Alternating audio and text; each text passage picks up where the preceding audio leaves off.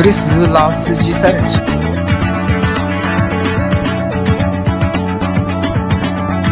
三人行不要拉司机。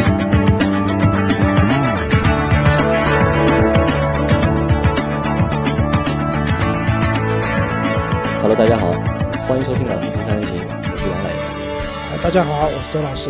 大家好，我是韩佳。啊，我们接着上一期节目啊，就是关于我的那辆宝骏七三零啊。其实，在那期节目里面，就是我们并不是想去说宝骏那辆车好还是不好，其实优点和缺点一样明显。嗯，对的，两两位都同意吧？对的其实我想说的是什么呢？想说的是，就是因为我当初买宝骏七三零，其实就是想要一辆就是适合家用的 MPV。嗯，当时我以为就是宝骏它可以牺牲掉，就是我可以牺牲掉品牌，对吧？牺牲掉就是我开这个车出去的一个也不叫价值，就是面子的问题，对吧？就像韩佳你前面一个问题问，后来问我的嘛，你说我开了这个车之后，就是觉得开出去有没有觉得就是心理上有什么心理上有没有什么变化？其实我可以这样很说，心理上变化有的，而且还蛮多的。嗯，就我开这个车出去，对吧？一些高档的地方，其实我是心里面就不太愿意去了就，就尽量去一些就是比较 接地气的地方。你要我去一些就是高级的商场啊或者什么，我就不太会开这个车车去嘛。包括去客户那里开会，就是我也不太会开这辆车就万一让客户看到你开这个车，啊。客户会怎么想，对吧？不太好，对吧？那其实，但是话再说回来啊，就是家庭用的就是 MPV 的这个刚需啊，就是越来越明显了，已经，对吧？随着就是通用的别克就是发布了它的 G 2 6之后，其实我相信啊，就是别克就通用对市场的这个嗅觉啊和对市场的这个把握啊，还是非常的敏锐的。他们都做这个车了，那说明就是这个市场的就是需求，我觉得就是肯定会存在。啊，对，需求肯定存在，因为二胎政策开放以后，对吧？我们大家就讲七人座啊，或者怎么样。那七人座的话，无非就是 SUV 和 MPV，对，对吧？那 SUV 是卖的很好的，那七人座的 SUV 也有蛮多的。但是七人座的 SUV，那除了像途昂这种变态大的车子以外啊，大部分的车子其实第三排的座椅基本上都是白色，对吧？坐的都很不舒服，很小，对吧？但是 MPV 呢，这在这一方面，因为它的车身结构的关系，第三排通常来说，就是给你的空间啊、舒适度啊各方面啊都有所提升，所以 MPV 这个市场肯定是接下来会比较大的。但我们也发现一个什么问题呢？就是在发现市场存在的这个情况下面，但我们发现好像没有一辆，就是目前市面上面没有一辆真正适合就是用于家庭的 MPV。MPV，嗯，对，因为你看 MPV 的销量，我们之前做过销量数据的报告，就是 MPV 市场的销量是处于明显的两极分化，卖得好的，比如说宝骏七三零，一个月两万台，G 幺八；G 幺八一个月一万多台，然后再往下看就就几千台了几千台了，对吧？像途安，韩家的途安只有两千台一个月，对吧？那说明什么啊？就是在 MPV 市场其实需求在的，对吧？但是可供大家选择或者适合大家选择的车型并还真不多，可能就集中在这几辆车啊！因为我本来对就是通用别克的，就是 G 幺六，就是抱了蛮大的一个就是期望的。我觉得这个车好像是不错的，对吧？但是实车出来之后去看了一下之后，大失手，啊、也说实话也是大失宠，因为本来周老师也也蛮看重这个车的，后来我看好就直接和他说了，我说这个车不用去看了，啊，因为尺寸其实还是太小了。我觉得第一个问题啊，就是我们现在讨论一下，就是一辆就是家用的 MPV 到底是一个什么样的尺寸是合适的？嗯那我觉得讲车身尺寸啊，其实关乎的是你车子的空间，对，空间对吧？我们先撇开乘坐空间不讲，我们讲这个车子的后备箱的问题。因为我相信，但凡你买 MPV 这个车型，你这个车子满载，包括行李箱放上行李，可能是小孩的推车，也有可能是老人的轮椅，或者说是去自驾游的时候，你可能有行李箱装备啊，对一些装备，对吧？钓鱼也好，打高尔夫也好，其实对后备箱的这个空间要求要高于你买轿车的人，对，对吧？但是我们现在市场上看到了一些 MPV 啊，有个问题是，第三排的那个座椅一旦坐了人以后，对，后备箱还是不够，基本上就没有了，没有后备箱。还是不够，就没有后备箱了，对吧？所以这个和车身尺寸是有直接关系的啊。那我们也查了一下，就是说现在市场上一些比较主流的 MPV 大概的一个车身的一啊个尺寸的情况，我来杨磊可以说一下我们现在看了，我们选了就是目前市场上就是国产的，就是包括合资品牌的一些就是主流的 MPV，、就 G L 八、G L 六、奥德赛、艾力绅、途安 L 和就是宝骏七三零。那里面就是我们可以看到，就是车身最长的是别克的 G L 八，它的车身长度达到五二零三五米二，然后宽度是幺八七八，高度是幺八零五，然后排第二的是艾力绅四九四零，然后高度是宽度是幺八四五，然后高度是幺七幺零，然后对最短的是途安 L 四五二七四米四米五，然后宽度是幺八二九，高度是幺六五九。呃，奥德赛就是奥德赛，其实是目前我们看上去就是一个尺寸，就是比较适合接近于就是家用的一个尺寸。它的尺寸是四八五四四米八，然后宽度是幺八零五，高度是幺六九五。然后我的宝骏七三零的话是四米七，然后宽度是幺七八五，高度是幺七四五。就是大家可以看一下，因为这些车其实我们马路上都看到过，有的我们也都开过。那你们觉得，就是如果嗯，当中哪个尺寸是比较适合家用？呃，我其实，在换这辆车的之前，我去看过了那个奥德赛和艾力绅。嗯其实我觉得这两辆车的话，都是对于尺寸来说这方面，我觉得是蛮适合的。就尺寸是够的，对的，对吧？嗯嗯，G L 八的话，呃，相对来说太长了一点。太长，因为 G L 八就是我不知道你们两位开过 G L 八，因为都开过。开过开过，其实就是在我盖在开 G L 八之前，其实我在心理上面是有点有点阴影的，就是我觉得那么长一辆车开起来会就是非常麻烦。呃，会的。我当时开的时候是一上手的时候是会有这样的感觉，因为我相信，呃就是很多小伙伴在没有开过就是五米多长的车之前，就让你去开一辆五米二的车，心理上多多少少会有些有些阴影。对。啊，其实我觉得如果只是往前开，啊，问题还不大。倒车的话啊，呃因为我也只是往前开，没有还没有体验它那个倒车的情况。倒车如果空间大也 OK，、嗯。但就怕就怕什么，就是我们住的一些比较老式的小区，对对对，嗯，停车位本来就紧张，然后在小区里面有的时候要掉头，这个时候你开一辆超过五米的长度的车子在那个地方去进行这些操作的话，那是灾难。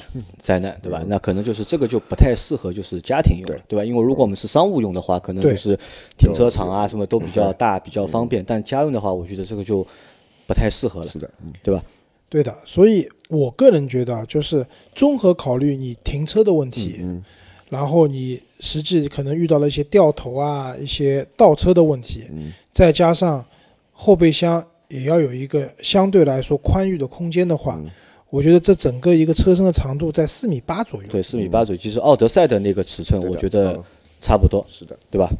然后像韩佳你的那个途安 L 和就新出来的那个 GL 六，那我觉得他们都是都没有超过四米七嘛，一个是四米六，一个是四米五嘛。那我觉得这两个车的这个尺寸啊，就是相对来说短了点。其实我不觉得途安 L 是辆 MPV，哎，你不觉得它是 MPV，但它产品定位上面它是一辆 MPV 嘛？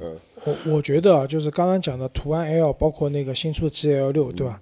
他们本质上是多了两个位置的轿车。对哎我也是，我也这么觉得。而且而且那两个位置是没有什么用处的。呃，，好像真的是没有什么实际作用。用处，因为特别是你那辆途安 L，对。嗯途安 L 的第三排就是我坐过嘛，我觉得这个位置是无无无法坐，无法坐就是无法坐，因为 G L 六的第三排还能坐，对，但途安 L 的第三排我觉得就好像真的是没法坐。但是我是没办法，我要买三三零这个配置，它只有七人座的版版本给你，啊，啊，对，那所以讲就是买 MPV，、如果说你的车身长度付要给家用，对吧？经常满载，还要用行李的情况下，其实四米五或者四米六的这样的一个车身尺度是不够的。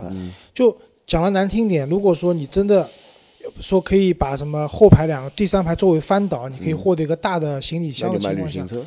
那就干脆买辆旅行车就好了。对我也是这么认为。我也不需要去买一辆这样的 MPV 的。对，从操控的感受来讲，旅行车更接近轿车，是的，嗯，对吧？开起来也更舒服。所以就我觉得所有那些就是尺寸不够的轿车，把自己变成 MPV，对吧？这其实都是一个就是欺骗消费者的一个行为，对吧？啊，对的，啊，那我们前面说到了一个尺寸，那我们觉得其实一辆车的尺寸长度至少要做到四米八，八啊，对吧？4四米米八就是，但也不要太长，就四米八左右吧。嗯，可能就是四米八到四米八十五之间，我们觉得是比较合适的，因为这个考虑到平时的开和就是停停车啊、倒车啊然。后也有一个相对合理的后备箱空间，这是一个比较综合的啊，结果。对，这是一个比较综合的一个结果。那这是一个尺寸的一个问题。那我们再回到前面周老师说那个空间的那个问题，对吧？那你们就考虑一下，就是现在我们说所有的就是 MPV 都是六人的，嗯，或者是七人的，七人对吧？嗯对于我们来说，就是对于我们三位来说，就是你们觉得在你们平时就是可能最多的一个使用状态下面坐几个人？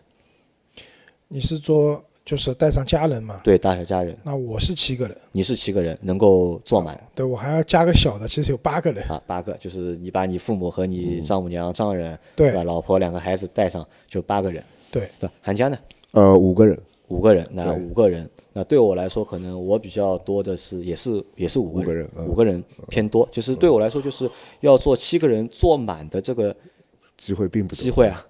不多，可能在一年里面有个三四次就了不起了，大多数还是就是以五个人为主，就可能我我和我老婆，然后带着两个孩子，然后带带着我妈或者带着我丈母娘，啊，那如果这样的话，那我基本上是六个人，你基本上是，六个人。因为双方父母不太会经常的碰在一起的。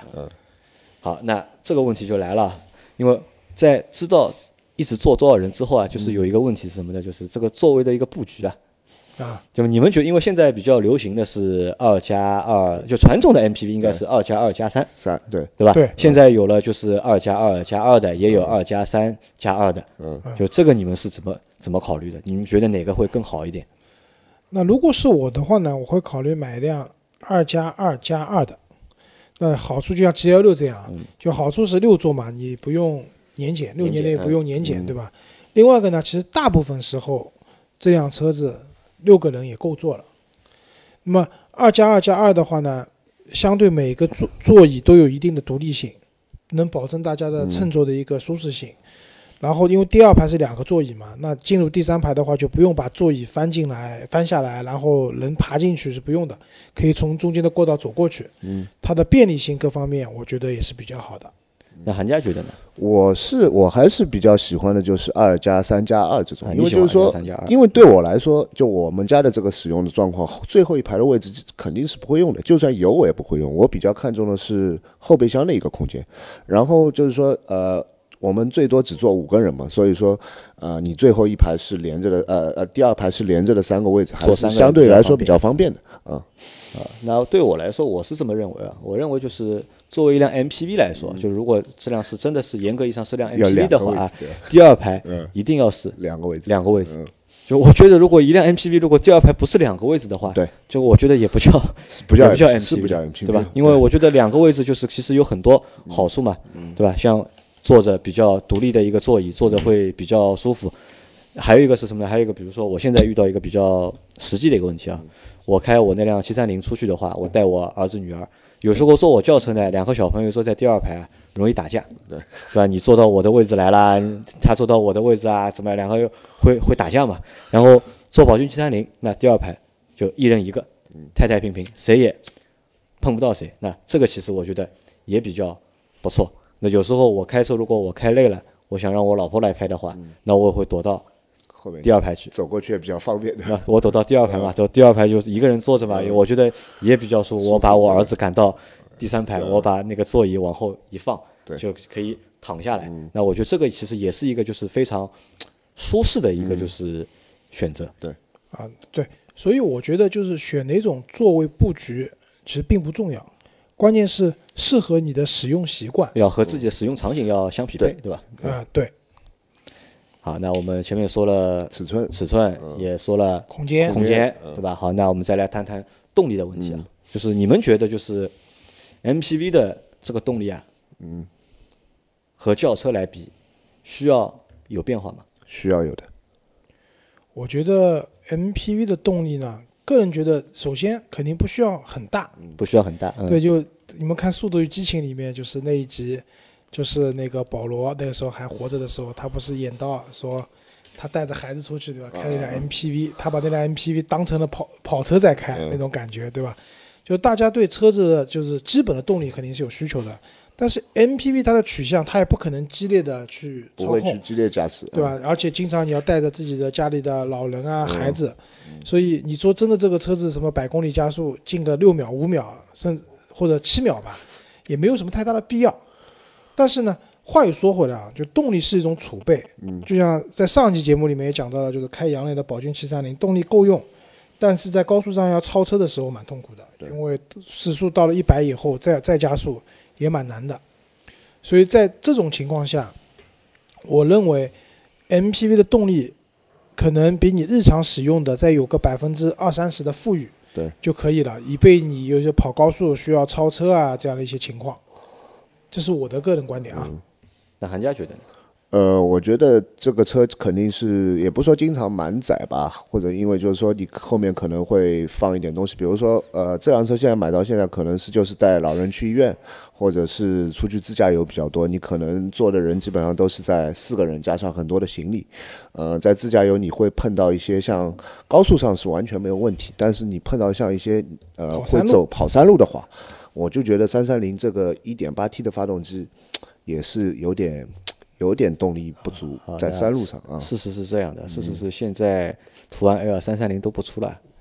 我上次就问他，就是我要三三零，他说没有啊，都是一点四的，一点四 T 的。你要三三零一点八 T 的，现他现在都还不做。而且我们也可以也可以看到，就是现在大多数大家在做的，比如说 G 幺六也好，就是途安 L 也好，它其实还是在用一个就是小的发动机，对，包括这次 G 幺六用的是一个一点三 T 的，就是三缸的一个发动机，对吧？其实我也考虑过，这个车如果真的满载的话，坐六个人，对吧？再加行李的话，这个车到底跑得动跑不动，可能还真的是一个问题纠正一下，你满载坐六个人没有行李啊！没有行李的，行李箱可以抱在手上嘛？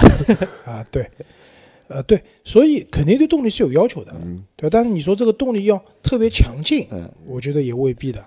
你看现在主流的，比如说奥德赛，他们是二点四自然吸气、配一个 CVT 的变速箱，对，够平顺，对对吧？也够用，我觉得这是一个不错的一个，因为你考虑到油耗的问题，包括车船税的问题，对吧？排量，如果是自然吸气的，那我觉得在二点零到二点五之间，嗯，就差不多了。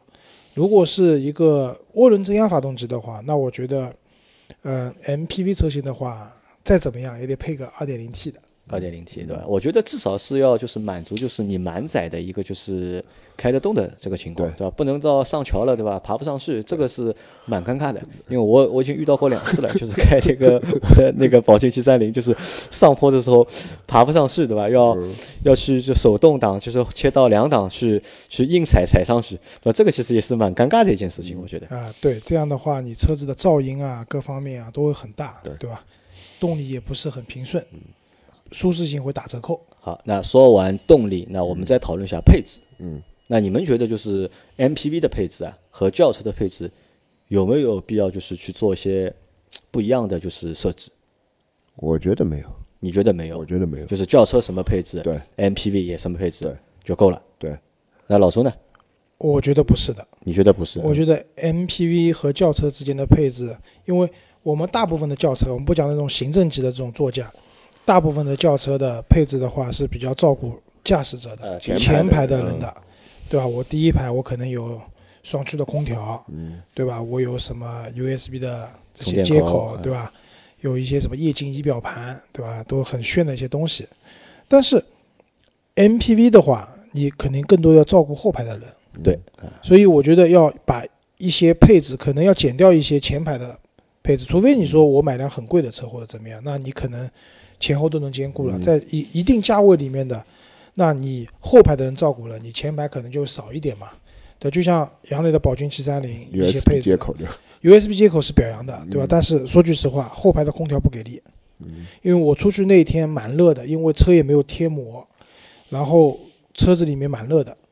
我前排开的空调以后，就是还蛮舒服的，空调开了以后也挺凉的，但是后排的空调很弱，我前面要开到三档，空调风开到三档，后排才能感觉到有一些凉风。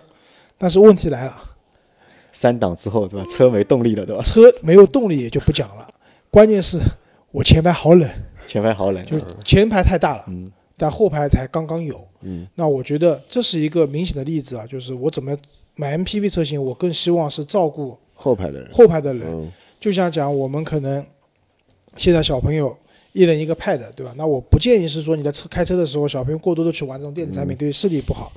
但是有的时候长途也没办法，小孩坐在后面无聊嘛，总要给他找点事情做。所以我有个朋友，就是他当时买了一辆奔驰的 R，嗯，他做的唯一的改动是在加装了液晶屏，对吧？加两个 iPad，还不是液晶屏啊，他做了两个定做两个支架嗯，然后把两个 iPad 放在上面，然后走电就是电源也也走好以后，就是 iPad 可以保持充电，车子发动的时候保持充电，然后让后面的小朋友可以在开长途的时候不要那么吵。那我觉得这就是一个典型的把一些好的配置后移的这样的一个方式。嗯那我觉得可以完全就是牺牲掉一些就是在车子就是操控上面的这种配置，比如说呃定速巡航啊这种，我觉得其实哎，定速巡航有，定速巡航有的，你跑长途还是用得到的。你觉得用得到啊，我倒是觉得，比如说一些什么很炫的这种大屏幕，大屏啊，对吧？移到后面去，对吧？啊，移到后面去，或者没有也没关系，对吧？嗯那个什么 CarPlay 啊，然后就像宝骏三有个大屏幕，然后里面有一堆安卓的系统相 关，其实都不实用。嗯这些东西你其实作为驾驶者未必会经常去用，但是对后排的人也没有帮助。我觉得这些配置可以去掉一点。其实我觉得就是要给后排啊更多的一个就是舒适的一个配置和就是娱乐的配置，对吧？让后排的人坐的舒服，然后让他们就是有东西可以玩儿，或者有东西可以去分心，对吧？这个其实我觉得是对 MPV 和轿车一个比较大的一个就是区别。对啊，对的，那我相信，如果就像韩佳你前面说的，如果让轿车的配置就是完全放在 MP MPV 上面的话，那我觉得后排的人啊，坐的时间长，可能也不喜欢坐你 这个车的。对啊，好的配置都在你这里了，他们什么都没有，对吧？好，那我们前面谈了就是一些我们觉得需要就是去做的那些东西之外啊，就是谈一个比较 关键的一个东西啊，就是售价了，就是对吧？你们觉得一辆就是适合家用的 MPV 应该卖多少钱？你们呃，我觉得啊，十五万左右。十五万左右，我觉得二十万以内，二十万以内。嗯，好，那我们可以看一下，就是我们可以看一下，就是目前我们前面看到那那些就主流的主流的 M 就是 MPV 的它的一个价格啊，那 G 幺八 G 幺八是有就是两点五的版本是二十四万吧，二十四万到二十八万，然后它的最新的那个 G 幺八是三十多万到一直到四十多万，到四十多万，对吧？然后 G 幺六是不贵，对吧？十四三十三万，十三万到十六万，然后奥德赛的话是二十三万起，然后到三十几万。三十几万，对吧？途安 L 应该也是就是十四万起到二十三万，二十二十多万，然后艾力绅好像要比奥德赛贵一点，嗯、差不多，好像是略贵一点，然后宝骏的话是十万顶配多，不六万多到十万顶配。十万左右，对吧？那其实我们去看当中，其实价格差的还还蛮大的，对吧？对，里面甚至就是唯一找到两款，我们前面说的是二十万以内的，可能就 G 二六和宝骏，不是宝骏就是那个途安。G 二六和途安 L 嘛，嗯。对吧？因为宝骏是低于我们那个就是价格区间的嘛，对吧？但是这两个车又明显就是空间不够，啊，对的，对吧？这个其实也是一个，就是我觉得蛮蛮有意思的一个一个地方，就是因为我是这么考虑啊，就是你们是为什么觉得这个车要二十万以内是比较合适的？因为我觉得是这样，就是首先买 MPV 给家用的人，可能这台车它并不是他自己唯一的座驾，就不是主力用车，对吧？对，可能是周末使用的，平时停着的，对吧？那么在这种情况下，我可能要负担两台车，的成使用成本，对，一台车可能是我日常通勤的，包括刚才杨磊讲的去开会也好，对吧？或者去一些高级的商场也好，那我可能会有一辆稍微好一点的轿车，而且其实二十多万、二十万左右，你买部轿车的话，其实可以买的蛮好的，啊，蛮高级了已经。对吧？你如果不一定要追求一定是 BBA，对吧？不一定追求要很很大的尺寸，因为如果你有 MPV 的话，其实你轿车不必不必要买的很大的，我觉得买辆 A 级的都可以的，对吧？比如说新出的七点五代的高尔夫，对吧？二十万已经基本上买到顶配了嘛，什么都有了。在这种情况，你已经有一台车了。那么还有一种你还需要买一台 MPV 的话，如果说这辆车也要二十几万的话，那我觉得对一般的家庭来讲，可能这个太贵了，我觉得负担有点有点重了。嗯，对，我们不讲上海限牌这样的城市，就算你不限牌的话，两台车加在一起，可能要四五十万的费用。每年的保险费用也贵嘛。嗯，对，停车费啊，各方面都挺贵的。那么买 MPV 肯定是有刚性需求的人，对吧？我也不会因为我好玩我去买这个车子。那么在这样情况下，我有需求，但是呢，因为这个需求，我要付出相对来说一个合理的价格，那我觉得十五万左右十五万是一个比较合理的价格。十五万到二十万也是目前就是在中国卖车啊，也是在这个就是主要的一个就是价格的区间嘛。其实在中国现在也就十万到二十万之间的车是主力的，就是买的最好。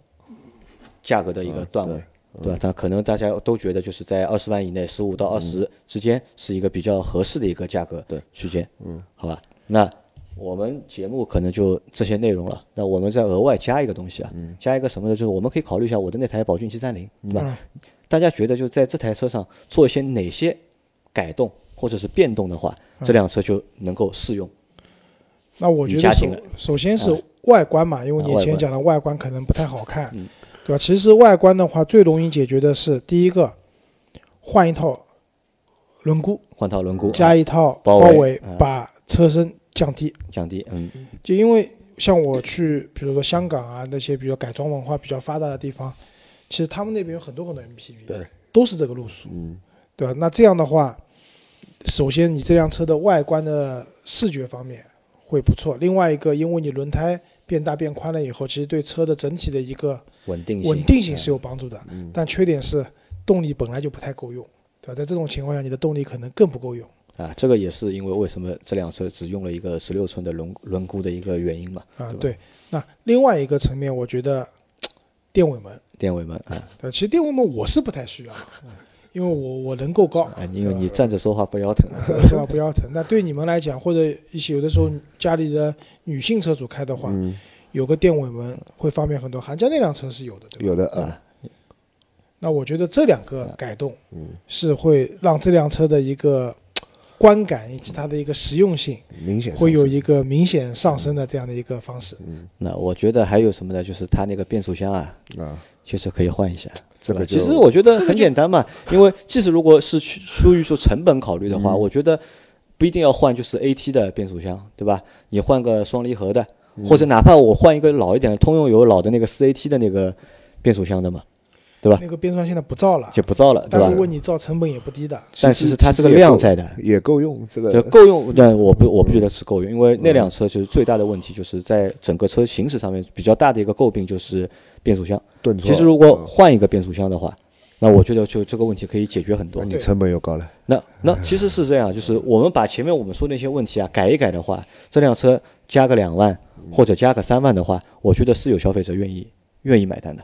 对的，对吧？变速箱可以换掉，对吧？变速箱换掉，还有什么可以换掉？我觉得它那套就是那个中控的那套系统啊，就是你看到那个安卓屏啊，其实那个他妈根本就不是一个安卓的功能，就是一个就是手机一个就功能机的一个模块的一个东西，对吧？其实现在像斑马，就是呃阿里他们在做的系统，百度他们在做的系统，其实都都很 OK 的呀。其实换一套这样的一个系统上去，那这辆车的一个整体的就是一个就是娱乐性啊，对吧？